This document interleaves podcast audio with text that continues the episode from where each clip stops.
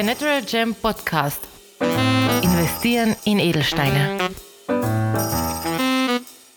Ja, willkommen zurück bei The Natural Gem Podcast. Heute ganz spezieller Gast, Patrick Noel Herold Gregor, Managing Partner bei The Natural Gem. Hallo Patrick. Hallo. Wie geht's dir? Ausgezeichnet, danke ja. sehr. Schön, dass ich da bin. Mitten im Stromausfall machen wir jetzt einen Podcast, weil wir haben stark genug Akkus. Wie geht's dir jetzt in, diesen, in dieser Situation? Das ist ganz un äh, gewöhnlich. Wir sind schon schlimmere Sachen gewohnt gewesen, aber es ist natürlich ärgerlich, wenn die Kaffeemaschine nicht funktioniert und man nicht weiß, ob der Kühlschrank lang genug kalt hält. Oh ja. ja bitter. Müssen wir schnell alles wegessen. Du, äh, Patrick, äh, was ich dich immer schon fragen wollte, seit dem ersten Tag eigentlich, wie kommst du in das Edelstein-Business eigentlich? Das ist relativ leicht, schuld ist der Thomas, ja. Ja, mein, mein, Geschäftspartner. Ähm, Thomas habe ich vor vielen, vielen Jahren als Universitätslektor gehabt in meinem zweiten Studium. Und er hat das ja ganz geschickt damals gemacht, hat immer wieder fallen lassen, dass er, dass er unter anderem mit Edelsteinen handelt. Und den einen oder anderen Trigger hat er da ausgelöst. Und so sind wir sehr gut und eng in, in Kontakt geblieben. Aus, aus dem, dem, Studium wurde dann eine sehr, sehr enge Freundschaft, ein, ein, sehr, sehr gutes Vertrauensverhältnis. Und vor einigen Jahren haben wir uns dann entschieden, dass wir gemeinsam der Natural Jam auf neue Beine stellen und richtig groß machen und auf einem guten Weg sind. Definitiv. Und hattest du eigentlich immer schon so ein Faible für Edelsteine oder ist für dich mehr das Investieren eigentlich im Mittelpunkt? Das ist ganz lustig. Also wenn ich an meine erste Erfahrung zum Thema Edelstein denke, ist das noch, wie man in alter Zeit gesagt hat, ein Halbedelstein. Das war so ein ganz, ganz großer Ring von meinem Papa, den er, den er oben gehabt hat und den habe ich als, als kleines Kind schon extrem faszinierend gefunden. Das war zwar unter Anführungszeichen nur ein Rauchquarz, aber ich habe den Stein wahnsinnig schön gefunden. Äh, meine Mutter hat ihn nicht sonderlich gemocht, aber das war, das war so ein bisschen das Erste. Ja. Und dann immer wieder, wenn meine Großtante zum Beispiel bei Besuch war, also die Tante meines Vaters, die ist eine typische Altwiener Dame gewesen, wie, wie man sich halt vorstellt, die halt mit ihren Sonnenbrillen im Lokal sitzt. Ähm, und, und, und gerne das eine oder andere Achtel Wein getrunken hat. Und wenn die zu uns gekommen ist, die war halt immer recht opulent geschmückt, ja, mit, mit allen möglichen Geschmeide. Und das, das hat schon immer irgendwie seine Wirkung auf mich gehabt. Ja. Aber, aber so den richtigen Bezug, ähm, wie, ihn der, wie ihn der Thomas hatte, hatte ich zum, zum Edelstein eigentlich nie. Ähm, aber so wie ich gesagt habe, also der Thomas hat seine Trigger gut eingesetzt und ähm, Edelsteine sind dann mehr und mehr in mein Bewusstsein gekommen. Und die Geschichte mit dem alternativen Investment noch dazu, dass ich klein, fein einstecken kann, überall hin mitnehmen kann und höchste Wertkonzentration, das ist definitiv etwas, ähm, das mich in den Bann gezogen hat. Ja. Und mittlerweile trage ich sie auch ganz gerne. Ja, ja man sieht es. Ja. Ich schaue gerade auf einen ziemlich schönen Saphir auf deiner Hand. ja, der, der blaue Saphir, der hat es der hat's mir einfach wirklich angetan. Es ist jetzt tatsächlich nicht der Stein, den, den, den wir unseren Kunden als Erstinvestment empfehlen. Das ist ja ganz klassisch der, der Rubin, also, also die Farbe Rot. Der begehrteste und der seltenste Edelstein überhaupt und auch der, der, die, der den größten Wert ähm, verkörpert. Aber für mich ist es einfach der Blausaphir, also die, die Nummer zwei von den großen dreien. Ja. Und der hat definitiv seinen Reiz bei mir. Ja, wir haben ja gerade auch diese WordRap-Videos mit unseren ganzen Mitarbeitern gemacht. Da kommt der Blausaphir auch relativ oft vor. Ist ja auch dieses Blau zieht einen ja auch in den Bann sozusagen. Absolut, ja. Aber vielleicht nochmal kurz zurück. Äh, du hattest deine äh, Tante erwähnt, auch deinen Vater. Gibt es vielleicht noch den Rauchquarz? Äh? Ja, tatsächlich. Also mein, mein, mein, Papa ist ja leider im, im, im Dezember verstorben. Aber den, den Ring gibt es tatsächlich noch. Ähm, und ja, der, der hat einen ganz, ganz wesentlichen Platz in meinem Herz und, und, und hat auch einen ganz besonderen Ort zu Hause. Ja. Ähm, also das ist tatsächlich so etwas, also so wie Edelsteine einfach seit jeher sind, das ist tatsächlich, das wird von Generation zu Generation weitergegeben. Genau. Das ist auch eines der Stärken, ja? dieses leichte Weitergeben, Generation, genau. Generation. Genau. Ähm, jetzt würde ich mit dir gern, wir werden dann vielleicht auch im Laufe des Podcasts und vielleicht auch in späteren Folgen noch mehr in deine Vergangenheit auch eintauchen und vielleicht auch ein paar Anekdoten rauskitzeln. Aber jetzt möchte ich mit dir eigentlich mehr auch über das Investieren in Edelsteine reden. Mit Thomas habe ich sehr viel über gemologische Grundprinzipien gesprochen. Was macht einen Edelstein ein Edelstein? Härte, Farbe, äh, Klarheit etc. Mit dir möchte ich jetzt eigentlich auch mehr über den Markt und über die klassische Edelstein-Investmentstrategie reden. Mhm. Äh, deswegen ist meine erste Frage eigentlich, wie passt äh, ein Edelstein oder ein Edelstein-Investment in ein traditionelles klassisches Investmentportfolio oder eine Investmentstrategie? Ja, das ist eine sehr gute Frage. Also die, die Frage hören wir ja im, im, im täglichen Geschäft sehr oft von, von, von Kunden, von Vertriebspartnern, von Leuten, die, die mit Edelsteinen vielleicht noch nicht so die Berührung gehabt haben. Ähm, also von der Einordnung her vielleicht. Also der Edelstein per se gehört ja zu den sogenannten alternativen Anlageformen. Das bedeutet, er ist außerhalb des klassischen Core-Investments. Was ist ein Beispiel für ein Core-Investment aus meiner Sicht? Immobilien, Anleihen, Fonds, das klassische Sparbuch, Bausparvertrag etc. Ja. Und von den, von den Sachwerten her ganz klassisch Gold. Ja, also Gold, Silber, vielleicht, vielleicht Platin und Palladium noch. Also das ist so das klassische Core-Investment.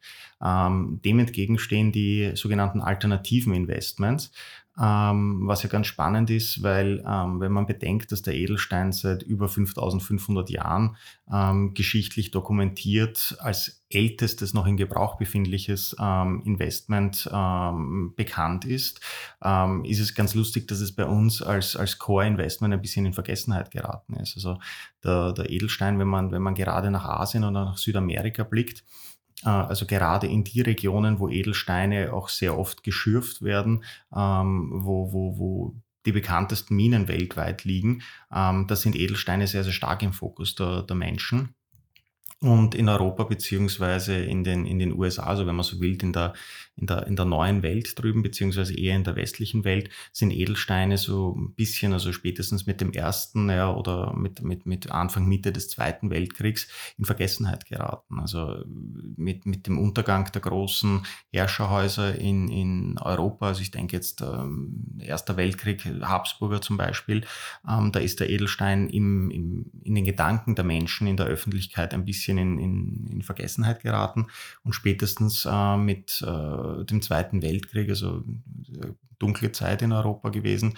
Aber wenn man dran denkt, also so bis zum, bis zum Jahr 1941 war es einfach so, dass, dass ein Edelstein die Ausreise aus Nazi-Deutschland bedeutet hat, also der Weg in die Freiheit. Und wenn man das Ganze dann geschichtlich ein bisschen verfolgt, also der berühmte Diamond District in New York, ähm, zwischen der 42. und 50. Straße, also auf Höhe vom, vom Times Square. Ähm, der wurde zum Großteil von, von Exiljuden gegründet, die eben mit äh, Edelsteinen, die sie hatten, erstens mal die Ausreise aus, aus Nazi-Deutschland sich ermöglichen konnten und dann mit den Edelsteinen dort ein neues, ein neues, ähm, ein neues Leben beginnen konnten. Ja. Also die hatten einfach Glück und äh, wir, wir kennen auch Geschichten, sage ich jetzt mal, Ungarn-Aufstand ähm, beziehungsweise Kalter Krieg, wo Leute Leute einfach ihre Habe genommen haben und aus dem Osten in den Westen geflohen sind ähm, und auf Basis dessen, was sie halt einstecken konnten, ein neues Leben beginnen konnten ja, und das Glück hatten, einfach das, das, das tun zu können. Und das ist, das ist, das ist schon ganz spannend, dass man da den, den, den Edelstein dann jetzt quasi wiederentdeckt hat, ähm, so mit Beginn des, des 21. Jahrhunderts, also so die, die, die Weltwirtschaftskrise 2000, dann 2008 und beziehungsweise jetzt auch, was wir Covid, äh, rund um Covid sehen, ähm, dass die Leute viel mehr auf die sogenannten Sachwerte umschwenken. Also alles, was du irgendwie angreifen kannst, alles, was du zu Hause hast, idealerweise noch etwas ist, das äh, schön ist, mit dem du eine, eine, eine, eine Verbindung hast das ist extrem populär. Also das ist jetzt nicht nur der Edelstein per se, das betrifft Kunst, das betrifft Oldtimer, das betrifft seltene Weine, das betrifft Whisky etc. Also die Leute schwenken schon sehr, sehr stark auf, auf das Thema um. Also das ein bisschen zur Einordnung geschichtlich auch, was, was der Edelstein als, als Investment kann. Ja. Ähm, das Zweite, was ganz wichtig ist und was interessant ist, der Edelstein hat ja seit jeher einen, einen sehr hohen intrinsischen Wert. Das bedeutet, der Wert der Sache selbst ähm, ist sehr hoch. Ähm, um das ein bisschen einordnen zu können, also wenn man, wenn man sich jetzt Kunst anschaut, ein Gemälde, ist der intrinsische Wert von, von einem Gemälde verhältnismäßig wenig. Das ist in, de facto ist das die Leinwand, auf der, auf der gemalt wurde, dann sind es die Ölfarben ähm, und vielleicht noch der Rahmen. Ja, und das ist tatsächlich der intrinsische, also der sogenannte materielle Wert.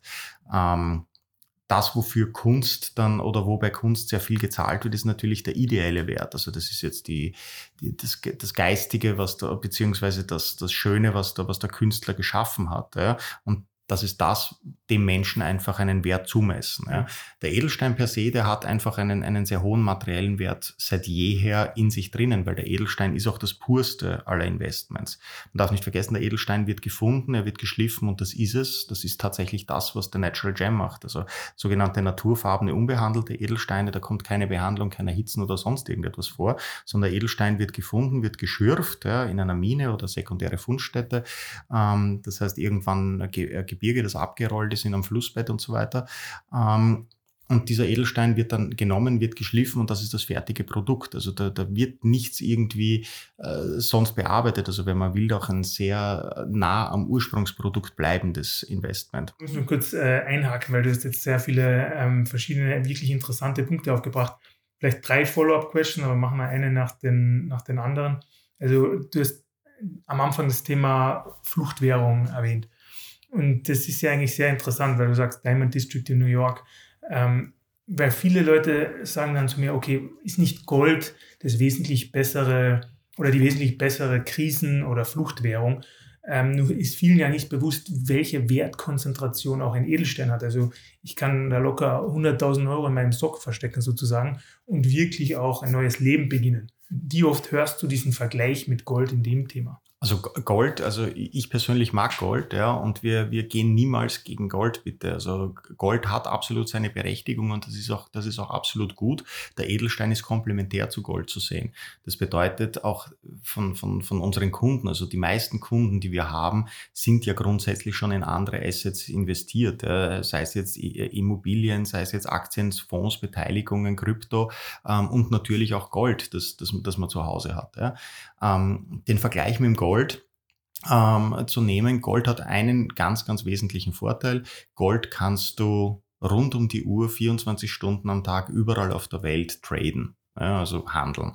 Das heißt, du gehst zur nächsten Bank und bekommst den Tageskurs an Gold abzüglich eines Spread und fertig. Ja. Ähm, Gold ist genauso wie der Edelstein per se als Einheit unteilbar. Das bedeutet, beim Gold ist es halt der kleinste, die kleinste Einheit ist ein Gramm zum Beispiel, ja, oder halt ein, ein Barren. Ja, aber von dem Barren kannst du halt nichts runterschneiden. Ja, und deswegen ist bei Gold sehr oft so, dass die Leute halt innerhalb von Gold noch diversifizieren, dass sie sagen, okay, gut, vielleicht ein paar Barren, ja, ob das jetzt 100, 250 oder, oder, oder ein Kilo Bahn sind, vollkommen egal. Also jeder das, was er, was er, was er mag, was er sich auch leisten kann. Ja? Und dann halt auf Münzen aufgeteilt. Ja? Und äh, egal, ob das jetzt ein Dukaten, ein Vierteldukaten, ein, ein Vreneli aus der Schweiz oder ein, ein Golden Eagle oder der Philharmoniker aus Österreich ist, ja? Da, das ist einfach Gold per se, das ist eine Einheit. Ja? Ähm, der große Vorteil vom Edelstein im Gegensatz ist, dass der Edelstein einen wesentlich höheren Wert speichern kann. Also wenn man sich überlegt, ein Kilo Gold ist ein Kilo Gold plus minus ungefähr 50.000 Euro, damit wir es jetzt einfach rechnen können. Und ein Kilo Gold hat circa die Größe von einem iPhone. Ja. Ein Kilo Gold ist aber eben auch ein Kilo Gold, was das Gewicht betrifft. Das bedeutet, es ist schon relativ schwer, abgesehen davon, das ist jetzt gar nicht irgendwie jetzt ähm, komisch zu verstehen, sondern wird auch relativ leicht gefunden, einfach durch die Größe, durch die Masse. Gold wird sofort im Metalldetektor gefunden. Das heißt auch zu Hause, wenn, wenn ein Einbruch stattfindet zum Beispiel, das hören wir immer wieder, wo Metalldetektoren zum, zum Einsatz kommen, also Gold wird gefunden der Edelstein hat keine metallischen Eigenschaften. Das heißt, ich kann den Edelstein de facto sehr gut verstecken ja, und damit mein Vermögen gut schützen. Ja. Und jetzt zur Wertkonzentration. Also wenn man jetzt nimmt, ein Kilo Gold, ca. 50.000 Euro, wenn ich es denn hätte, ja, ein Kilo feiner Rubine, also ich sage jetzt mal gute Qualität, nicht die absolute Spitzenqualität, aber gute Qualität, ja, wird das Kilo Rubin, ja, also mehrere kleine, ein Kilo Rubin als, als einzelnen Stein gibt's ja gar nicht, ja, aber ein Kilo Rubin wird circa bei 160 bis 200 Millionen Euro liegen. Also damit habe ich eine Wertkonzentration, die, die unfassbar hoch ist im Vergleich zu Gold. Ja. Oder auf der anderen Seite, ich kann auf der Größe des kleinen Fingernagels, das sind zwischen 5 und 8 Karat, ja, also sprechen wir von 1 bis 1,6 Gramm, kann ich locker den Gegenwert von 800.000 bis einer Million Euro verspeichern ähm, und bin damit auf einer Wertkonzentration, die weit über 10.000 zu 1 gegenüber Gold liegt. Ja. Also von dem her, Thema Wertkonzentration gewinnt der Edelstein per se immer. Ja. Ähm, es ist natürlich so, Gold hat die höhere Liquidität, Edelsteine haben die höhere Wertkonzentration und genau deshalb ist es auch ganz, ganz wichtig zum Thema, zum Thema ähm, Investieren, ein Portfolio, ein ausgewogenes äh, Investmentportfolio ruht auf mehreren Säulen. Ja, und eine Säule ist eben beispielsweise Gold, die andere Säule sind Immobilien und die dritte Säule beispielsweise sind eben Edelsteine. Und viele andere noch. Also man kommt jetzt, das ist jetzt vor meiner nächsten Frage vielleicht nochmal ein kurzes Zwischenkommentar, man kommt jetzt zu der Natural Gem, man sagt, ich habe jetzt 40 Prozent im Markt, 20 Prozent in Immobilien, 10 Prozent Gold, der Rest ist Cash. Und dann würdest du zum Beispiel was empfehlen? Also wir, wir sagen immer grundsätzlich von unserer Investmentstrategie, von unserer Investmentempfehlung, 5 bis 20 Prozent des, des verfügbaren Vermögens in Edelsteine zu investieren, ist eine gute Sache. Damit habe ich ein einen schönen Teil meines Vermögens auf der einen Seite in Edelsteinen, habe aber auch einen Großteil meines Vermögens in anderen Assets ja, und bleibe damit, Risikostreuung ist ganz, ganz entscheidend ähm, und habe damit mein Risiko gestreut auf der einen Seite und auf der anderen Seite auch eine sehr gute Absicherung. Ja. Ich habe vorhin noch ein kurzes Lesezeichen bei zwei weiteren Fragen äh, hinterlegt bei deinen ähm, vorherigen Kommentaren. Und zwar hattest du Edelsteine mit anderen Realinvestments verglichen, wie das heißt jetzt Whisky, Kunst, Oldtimer. Ähm, wie würdest du vielleicht Edelsteine mit wirklich in, in der Klasse äh, alternative Realinvestments mit anderen Sachwerten oder alternativen Realinvestments vergleichen? Ja, Edelsteine, wie schon gesagt, also Edelsteine sind das kleinste, das komprimierteste äh, Sachinvestment, das es auf der Welt gibt. Ähm, nichts hat einen, einen so hohen Wert. Ja. Ähm, Edelsteine haben auch den großen Vorteil, dass sie keine Aufmerksamkeit brauchen. Das heißt, den Edelstein, wenn ich es jetzt ganz hart nehme, was für mich ein bisschen schmerzvoll ist als Edelsteinliebhaber, aber im schlimmsten Fall lege ich den Edelstein in den Tresor und vergesse ihn dort, im wahrsten Sinn des Wortes, ja, und dann geht er von Generation zu Generation weiter. Ja. Also so wie es viele Leute beispielsweise eben auch mit Gold machen. Ja. Ähm, das ist einer der großen Vorteile. Das bedeutet, ich muss mich um nichts kümmern. Ich muss, dem Edelstein ist es egal, ob es kalt, warm, ob es feucht, trocken ist, ja, wo auch immer der Edelstein gelagert wird, das stört ihn nicht. Ja. Wenn ich an Kunst denke, bei Kunst muss ich dran denken, äh, Luftfeuchtigkeit, UV-Strahlung, ähm, die richtige Temperatur, ähm, möglicherweise irgendwann einmal reißt etwas äh, an einem Kunstwerk. Das heißt, ich muss es in irgendeiner Art und Weise servicieren oder pflegen. Ja. Das ist ein Beispiel bei der Kunst. Ja. Äh, beim Whisky beziehungsweise beim Wein, auch der gehört entsprechend gelagert. Ja. Einen Oldtimer, den muss ich bewegen, da habe ich entsprechende Unterhaltskosten etc. Also das ist jetzt im Vergleich dazu, jedes dieser äh, Assets hat seine Schönheit, hat seine Vor- und Nachteile. Also es gibt nichts, das keinen, keinen, keinen Vor- und keinen Nachteil hat.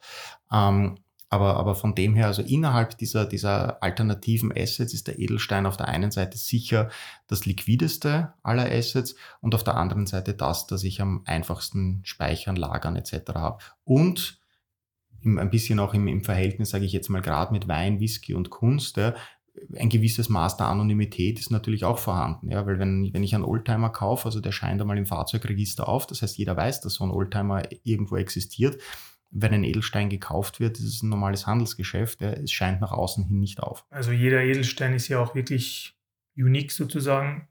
Ähm, ja, vielleicht nicht jeder Edelstein, weil Diamanten können ja relativ gleich sein. Also der Schliff und hat man ja auch die, die Nummer deswegen pro mhm. Diamant.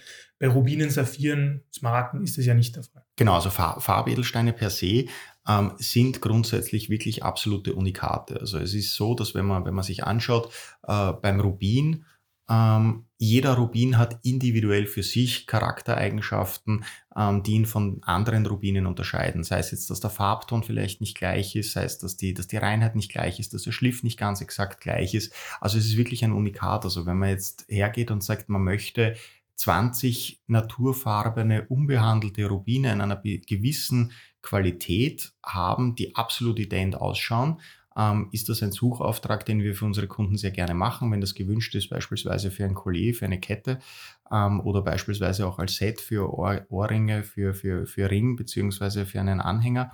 Ähm, das machen wir sehr gerne, es dauert halt. Ja. Ähm, und kleine Nuancen akzeptieren die Kunden auch natürlich, weil sie wissen, dass es ein absolutes Naturprodukt und ein, ein absolutes Unikat ist. Und das macht sie auch im Vergleich zu den weißen Diamanten, die du jetzt gerade angesprochen hast, ähm, so einzigartig und so schön. Der weiße Diamant ist unter Anführungszeichen, ist er nur Kohlenstoff, ja, sehr schöner Kohlenstoff. Aber auch sehr häufig ja, im Verhältnis gerade zu Rubin beispielsweise. Und wenn, wenn ein Kunde zu uns heute kommt und sagt, er braucht 50 einkarätige ähm, Diamanten, alle in der Größe 1,01 Karat, DEF, also höchste Farbe, beste Reinheit, ähm, Triple Excellent beim Schliff und keinerlei Fluoreszenz und das Zertifikat von der GIA, also de facto das Beste vom Besten. Wenn das der Kunde haben möchte, diese Anzahl an Steinen, dann dauert das genau vier Tage. Die Steine sind da, der Kunde kann sie sich abholen und da schaut ein Stein wie der andere aus. Ja. ähm, das macht es eben so spannend bei den Farbedelsteinen. Also zu dem Thema Diamanten möchte ich auf jeden Fall nochmal zurückkommen, vor allem auch, ob oder wie Diamanten vielleicht auch in einem Portfolio bei The Natural Gems sich wiederfinden können. Aber davor müssen wir natürlich erst äh, generell etwas über Portfolios wissen. Darüber möchte ich mit dir in einer unserer nächsten Folgen sprechen. Denn heute sind wir leider wieder am Ende. Patrick Noel, Herold Gregor, vielen Dank fürs Dabeisein und bis demnächst. Vielen Dank, danke dir. Baba. Vielen Dank auch dieses Mal fürs Einschalten und Zuhören. Wollt ihr mehr Informationen und mehr zum Thema Investieren in Edelsteine erfahren? Dann klickt einfach auf unsere Homepage www.thenaturalgem.com. Dort könnt ihr auch gleich einen Beratungstermin vereinbaren. Dieser kann telefonisch oder per Zoom oder natürlich auch persönlich erfolgen. Dafür könnt ihr auch einfach zu uns ins Büro vorbeikommen, am Universitätsring 12 in Wien. Um uns zu kontaktieren, könnt ihr uns natürlich auch anrufen oder auch einfach eine Mail schreiben. Telefonnummer sowie E-Mail-Adresse sind in den Shownotes verlinkt. Bis zum nächsten Mal bei The Natural Gem Podcast.